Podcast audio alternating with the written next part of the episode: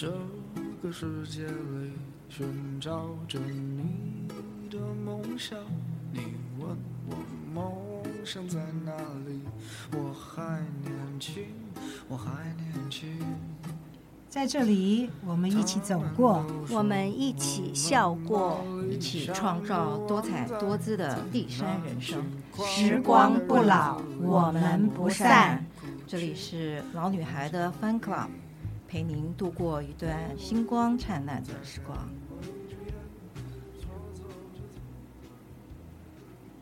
大家好，我们又见面了。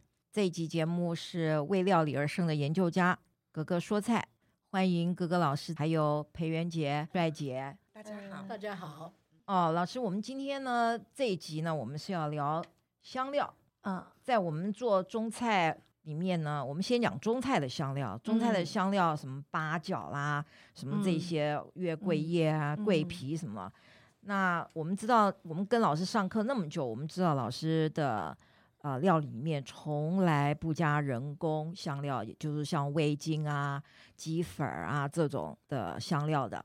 那可是您做出来的那个料理呢，比人家放了味精的还要更浓郁、香醇。层次又很分明，每一个菜里面的加进去里面的菜都能够显现它的原本的风味，在这个料理里面。所以您是不是跟我们讲讲，除了我们最熟悉的葱啊、姜啊、蒜这之外呢，其他老师您会怎么运用这些香料来提升这个食材的美味度，让美味加分？其实我呢，最主要啊。跟我上课久的同学就会发现，我的桌面、我的调味料就固定这几样：盐、糖、酱油、蚝油、香油，很少做中式料理，很少再有其他的调味料。那我们这个纵使用一些白胡椒粉，也是买上等的，比如说沙捞越的胡椒粒啊，我都会专门请人家帮我买过来现磨。啊，那真正我的我在我的世料理世界里，我不主张用调味料，我喜欢用天然的食材呀，让不同的天然食材互相提携它的味道。怎么讲呢？就是互不抢味，又各显张扬。所以在一道料理里，你先放下用调味料的想法。用食材与食材的搭配，让它互相撞击出来味道，互补对方的不足。就像我们在外面有时候吃完东西，口干舌燥啊，比如我现在就会这样，因为我中午吃了个猪排，啊，真的是讲话这个喉咙也干，嘴唇呢会拔啊，所以这个也是我一直在强调说，希望妈妈们。在家里有时间，尽量自己煮，然后把什么味精啊、鸡粉啊、各种粉拿掉，不要用。比如说，什么叫食材和食材之间的互相提携呢？我今天我要做一道京酱肉丝，好了，除了甜面酱，一般都要加鸡精啊、各种调味粉。那你不要加，它的最佳的提携的东西是什么？葱。用葱的脆感、甜味、辣味、香气提携这个甜面酱炒的肉丝一起裹在饼里，哇，那它出来的味道自然就会醇美丰厚。一道料理最怕吃着都一个味儿，一定要不同的迸发出深度来，互不抢味，各显张扬。这都是我给总结这个料理里调味。好，那一些天然的调味料我们还是会用到啊，比如说从五香粉来讲起，五香粉怎么来？就是八角、花椒嘛，桂皮、小茴香，哈，这些东西，还有这个丁香，很重要啊。这都是植物的，它不是调味粉呐，它是天然的植物。啊，这个在树上，长在很高的树上。这我都去过，在广西是最有名的，全世界的八角啊，百分之九十出口和制造都在广西，因为它的气候很湿润、很温和，适合八角长。八角又能入药，啊、它也是一味中药，啊，这些对身体都有好处。像我们炖肉啊，加上一粒八角都不要多，就像我讲的，各显张扬。哎，你加多了八角，好多人都是一把八角四五颗下去，那你八角的香味就盖住了肉的本身的味道。所以呢，适度的添加一点，增加一下香味。尤其肉类没有添加一点的肉都会有一个腥味，所以这个我就会添加一下，但是不是这个市售的化学调味剂，一定是天然的。那花椒呢？花椒也是一个不可或缺的天然调味料，它也是中药的一味啊，都对身体有好处。花椒其实花椒我们叫花椒，花椒分起来叫秦椒啦、川椒啦、这个贡椒啦，品名可多了，山椒、野椒。所以，但是最有名的就在四川的汉源，靠近陕西秦岭山脉。哎，这地儿都有很多的宝贵的食材啊，所以又说回来了，做料理你先麻烦，先脏，先油。当你了解了这些食材的这个它长在哪里呀、天然的，你追求天然的，你会发现里面太多让你想探索的东西，你就不会觉得做料理是枯燥乏味的。是，那广西汉源的这个有名的就是大红袍花椒啊，还有什么？大家应该都没听过小黄金啊，小黄金花椒，这个几乎咱们在台湾应该大家也没听过，这是这都是贡椒。什么叫贡？老师，我想请问一下，就打搅一下。花椒如果买多了，是不是会有过期的，会有散味？当然了，这都是天然植物。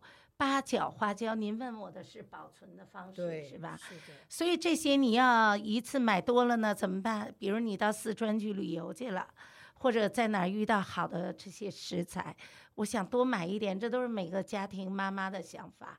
好，那你就把这些，你记住，这些都是天然的食材，纵使它晒干了，还是天然的。所以一定要放在冷冻保存，装在密封袋里、密封罐里冷冻保存，才不会失去香味，才不会让它的发霉。尤其我们台湾是比较潮湿闷热，所以这些干货要么你放在真空干燥柜里面，或者最好的方式放在冷冻里保存。那花椒也是，花椒也是这个。五味粉，呃，五香粉里的第二重要位置。那其他就像丁香了哈，一支丁香就能让你满锅饭香啊。为什么？这个丁香啊，其实在北方就叫丁香花，它是花蕊经过晒干的，这都是天然的植物。所以这些呢，这个丁香大家就要了解了。为什么有的人做出来的是同一道的红烧肉，有的就是好吃，有的就是普普？为什么？魔鬼都藏在细节里。有一句话不是讲吗？善食材者方能拿到一把开门的钥匙，善烹调者才能使这个料理满室生辉。所以呢，你要先了解这个食材。格格老师就是从小到哪里去去玩啊、旅游啊，到哪里就为了花椒，三次到四川的汉源，到陕西去看这些辣椒啊、花椒啊，这个风光景色呢，我都没看。我到哪儿就研究吃，但是我研究吃，我记得我爸爸跟我讲一句最重要的话。就是你要先懂这个东西，比如我我用花椒，我为什么用它？它的好处、香气和它的特点在哪里？当你知道了这些主体之后，你之后再怎么运用它，那你就会很好的组合发挥。那老师有没有什么，例如说有什么样的食材搭配什么样的香料，才算是刚才您说的？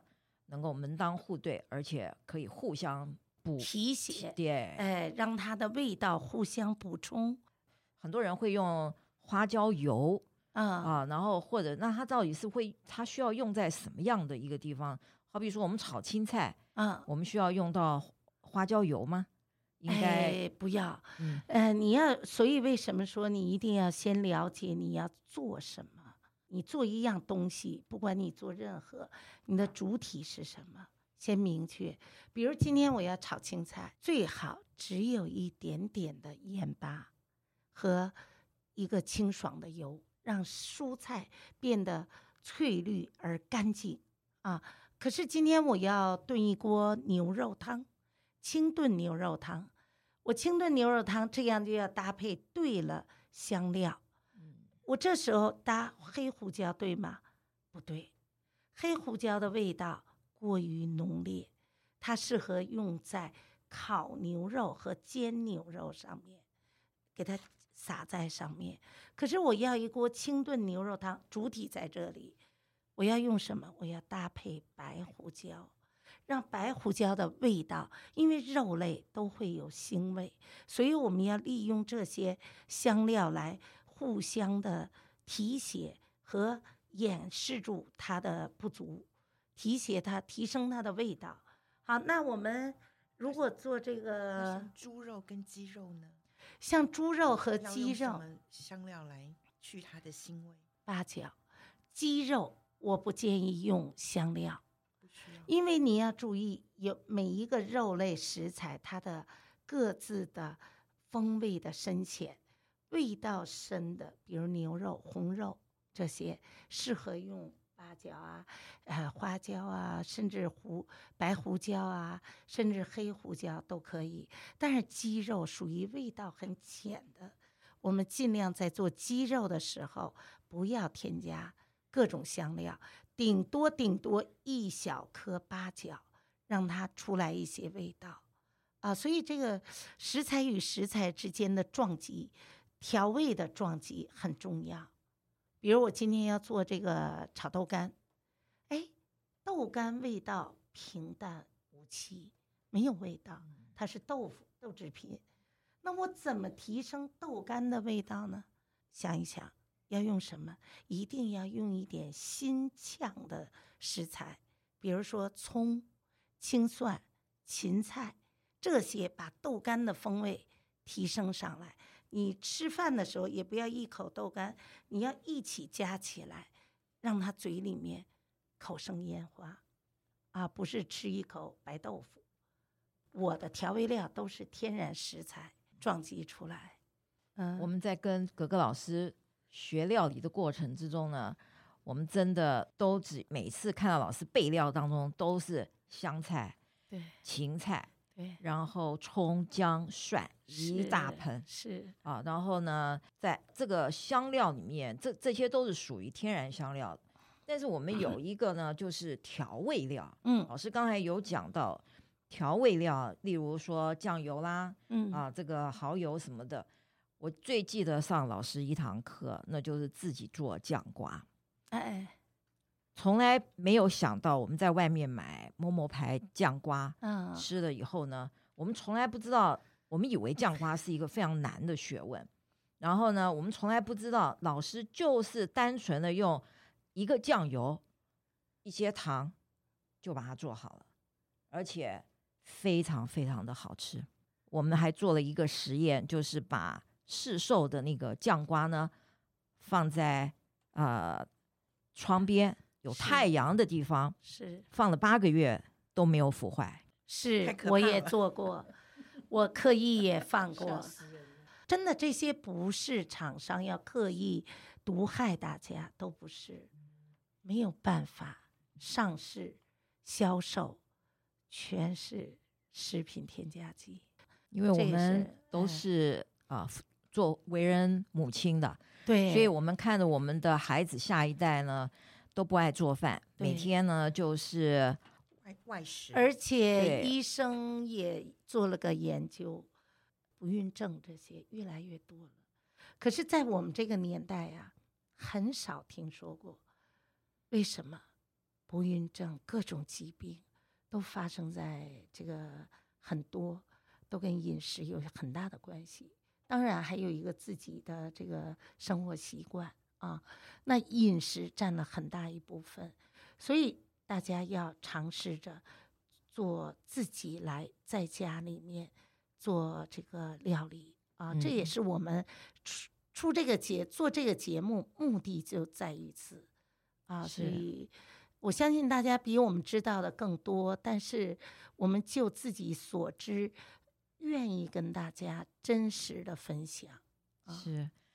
老师，刚才呢，我们讲到了很多的天然的香料，您在做料理呢就不用这些人工香料。嗯、是，但是呃，我知道你有一个秘密武器，就是你有自己自制的天然鲜味粉，可以教教我们的听众朋友做吗？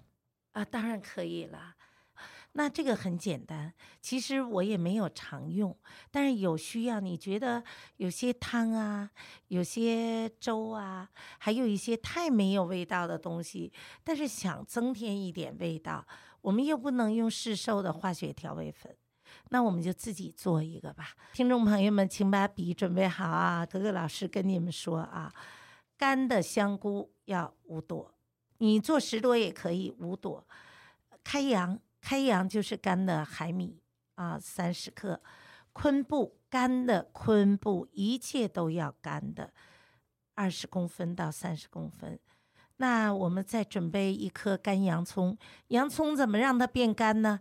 就是要把它用，如果您家里有烘干食物烘干机，就把它烘干；如果没有，就用烤箱低温烘烤，但是这时间就要久。需要十个小时以上的时间，就只要看到洋葱干了就好了，任何水分都要拔掉。好，然后呢，我们再加一点干燥的蒜片，那蒜就切成薄片，也是一样用低温烘烤让它变干。这样我们加在一起，再加上盐，盐呢，如果您照我这个分量，盐要最少加上三十克到二十克，一起把它打成粉。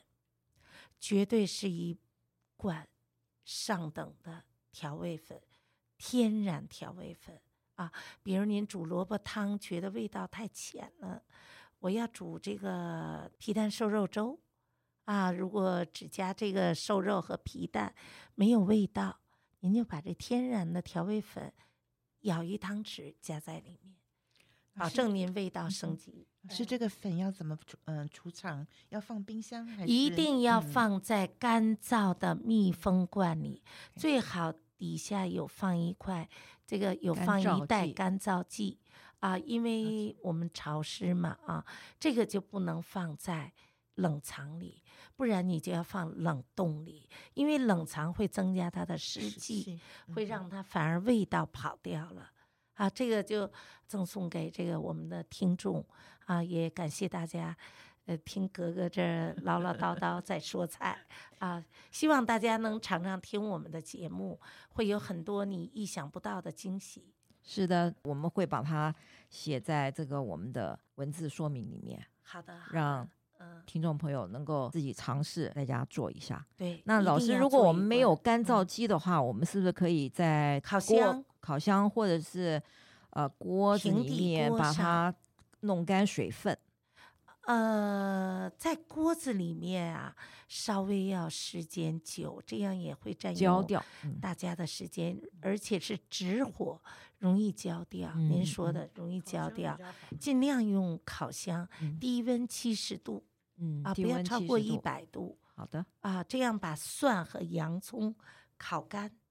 然后加上其他的干货，一起打一罐粉，一定要加上盐。是好的。刚才老师讲了香料的部分，嗯、那我们稍微有提到这个调味料。嗯，老师调味料也很多种，什么香油啊、酱油啊、嗯、酱油膏，嗯、然后蚝油、醋，醋光是醋就有分糯米醋、乌醋、香醋。哎，我每次上料理课的时候看到。桌面上最多瓶瓶罐罐的都是这些老师的调味料。那老师，您在料理里面呢，调味料都怎么使用呢？怎么样用才能够达到画龙点睛的效果啊？调味料啊，哈，大家呢，呃，先想一我的一句话：调味料是让食物锦上添花让食物达到其味无穷的作用，就知道它只是一个辅料。所以呢，酱油啊、醋啊、酒啊，这醋的学问大了，说三天三夜也说不完。光我们台湾啊，我们台湾的一款这个老牌子啊，我们我可以讲它的名字，因为这么好的醋没有人宣传，已经到了一个就缩在这个总统府对面博爱路上一个小小的店面里，这个恒泰丰香醋，因为我也跟他们都不认识，我们没有在替他们做宣传，但是它是我们台湾做糯米醋的骄傲。糯米醋和乌醋，和这个乌醋呢，又分黑醋、香醋，很多的醋的分别。那当然，在大陆醋就更多了。你到了山西，那个醋摆在桌子上，来碗刀，老板来碗刀削面。嘿，这刀削面你吃着没劲儿，对不对？可是这两勺子醋往里一加，山西老陈醋，尤其这炎炎夏日。你这来一碗那个醋的刀削面，保证你咻哩嗦溜的一碗都喝下，都吃下去。所以那个醋呢，这个起到画龙点睛的作用。像我们蒸鱼也要加一点醋，蒸鱼的醋就要糯米醋。那我们今天我要做山东烧鸡，山东烧鸡呢，嗯、你就不能用乌醋，因为山东烧鸡偏黑了。啊，它的颜色，什么叫烧鸡？就是经过炸、蒸啊或者卤啊，颜色已经变成深色的了，味道也有了。所以这时候也要用米醋、糯米醋。那那个醋的种类很多，所以一定要用对。比如今天我们做一道这个红烧鱼、红烧黄鱼、豆腐烧黄鱼，那个醋你就不能用糯米醋了，就要用。镇江香醋了，这个醋的分门别类，学问特别多。但是在台湾，真的糯米醋非常棒，恒泰丰那香醋、五印醋这些还都是老牌子，在台湾大家可以选购这些。比如凉拌菜、凉菜，就也就不能用香醋。你要先了解今天你要做什么，你的主体是什么。就像我们做沙拉一个道理。沙拉一定是七二一比例。什么？这好多人都是沙拉就是乱抓一把这样放。什么叫七二一比例？有主体，有配料，有提味的，有什么？啊，所以七就是你的主体。比如今天我要拌这个老北京的大拌菜，那当然就是大白菜心儿嘛，哈，山东大白菜心。那辅料三是什么？比如说。豆腐丝儿啊，什么那个豆干丝啊，让它呢不要都是那个刷刷的口感，要有一点肉肉的口感。所以这就要三搭配七主体，二是什么？七三二一，二是什么？就是你的调味料怎么调味？那一是什么？是香料啊，比如说一点点香菜啦，一点点炸花生米啦，芝麻这些芝麻这些来。冲添它的香味，比如在西式里，这一就应该是芝麻叶这种东西。所以你不能说我做个沙拉，哎呀，我就爱吃芝麻叶，哇，芝麻叶成了主体，那你就是很苦的一道沙拉。所以作作为调味料，你要了解这个呃醋怎么用，酱油怎么用。但是你在怎么用之前，你一定先要了解它的构造。酱油也是，酱油。有老抽、生抽。老抽着色，老抽是什么？是小豆、黄豆和这个小麦做的。那生抽是什么？生抽是大豆和大麦做成的，也有黑豆来做。那生抽就是着味，有咸，因为它味道浅嘛，为了防腐，它一定盐加的多。那老抽就是上色。所以呢，它没什么味道。蚝油呢，就是提鲜嘛，啊，蚝油最多用在肉类料理里，青菜不要用蚝油。青菜越清爽，越是菜的本味就好。但是做肉类、鱼类，因为它都有点腥味，所以需要这些辅助的调味料帮助它提升口感。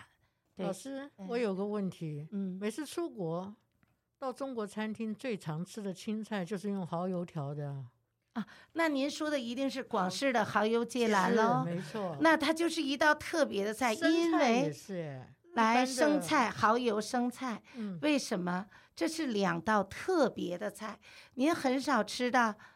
比如我们广菜最有名的金银蛋、金味、金苋菜，您有见到蚝油吗？不可能。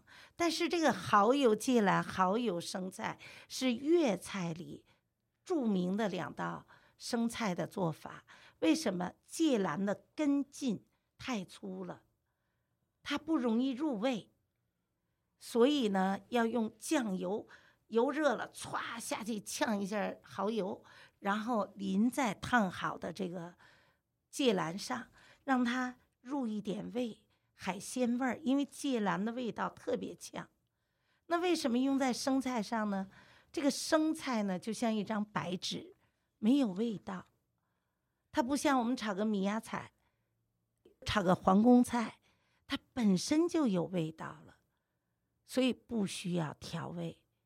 我们做料理一定要了解，你今天做的没有死性规定啊，蚝油永远不能用在蔬菜上，但是要用在哪一个菜上，这很重要。老师，我记得您教的那个蚝油芥蓝菜哦，嗯、这个用油脂这样歘一下，哎，其实我我们上那堂课完了之后，我们才知道蚝油芥蓝是这么个做法。对呀，我们从来不知道要用油脂法去让蚝油再提鲜味出来。我们都是先把菜烫好，然后刷一下蚝油，滴滴滴滴，这样我们就上菜了。所以我们从来也不都不觉得蚝油可以帮助这道芥蓝菜可以提什么鲜味。直到我们那天上完您的课，才知道是要油脂来让这个蚝油提鲜。今天我们讲这么多的菜。真正来讲，我们还是要去哥哥的教室拜师学艺。哎，谢谢啊！那个，我们那个，我也尽量在这个国格格说菜上啊，尽量和大家分享一些原理啊。当你了解这个菜的结构原理，这个食物的构造，你就知道，从学做菜不是一个一张食谱就能够让您成就什么。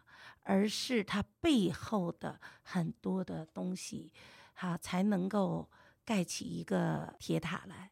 老师，那刚刚讲到酱油，嗯、那像酱油膏和酱油露，是不是只有台湾人才有用的？哎，这样好像中国没听过啊。酱油露有，酱油露是酱油更提升了的味道，所以酱油露一般卖的都比较贵，它的提炼的浓度最高。谈到露，就是它的提炼浓度精的感觉。酱油膏呢，就是酱油经过提炼之后，加上糯米粉，啊，把它搞到浓稠。为什么酱油露、酱油膏就不适合炒菜用？是适合什么？比如你烫青菜呀、沾一个水饺啊什么的，作为生吃用的。所以呢，这个在大陆酱油膏不多，啊，蚝油都有。但是酱油膏真的，我也是在台湾看到。但是酱油露，哎，不要小看我们台湾啊，我们台湾呀、是宝岛。这个宝呢是叫宝藏的宝。台湾就是一个微型的联合国，微型的各大菜系的集合点，真的。台湾给了我很多的养分，好地方啊！为什么？因为台湾来自于五湖四海的人，不是单一人种啊，所以呢，很多精华荟萃在这里啊。像繁体字，像这些食物很多，有些在大陆没有了，在国外更不讲了，但是在台湾还有，还保留着啊。我们下次呢，再找机会请老师来讲讲酱油里面其实有很多是要需要煮的酱油，那也有一些是调味的酱油，也就是说它其实是已经熟的酱油。对对。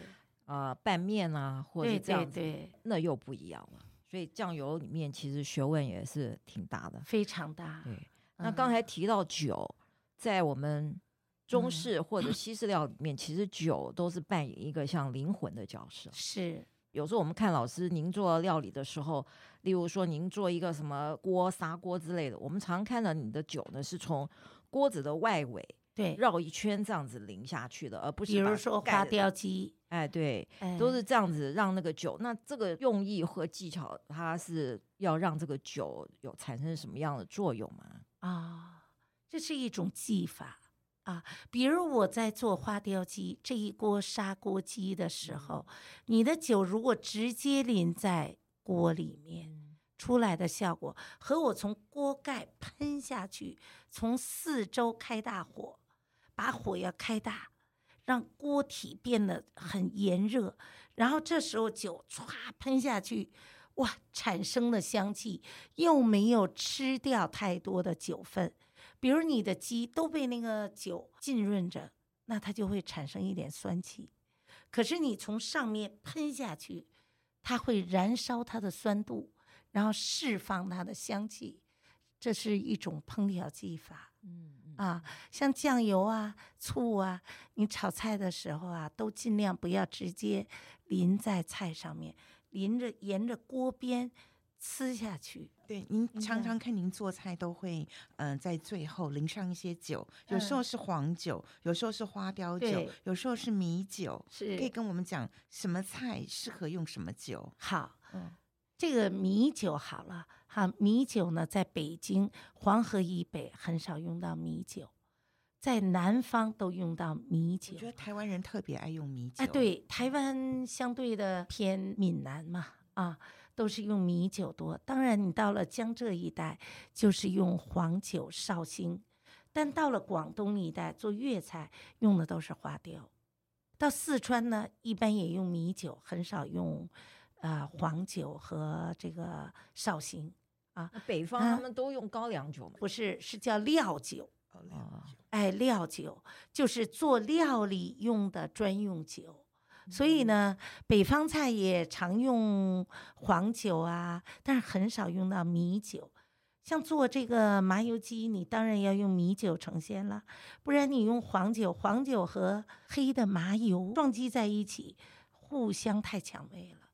所以一定是米酒，酒是怎么做呢？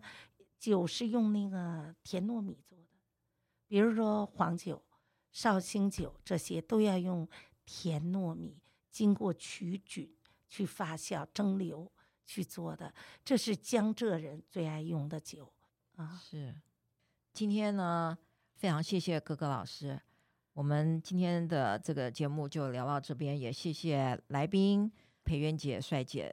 一起来分享格格老师说菜，我们下一集再见，再见。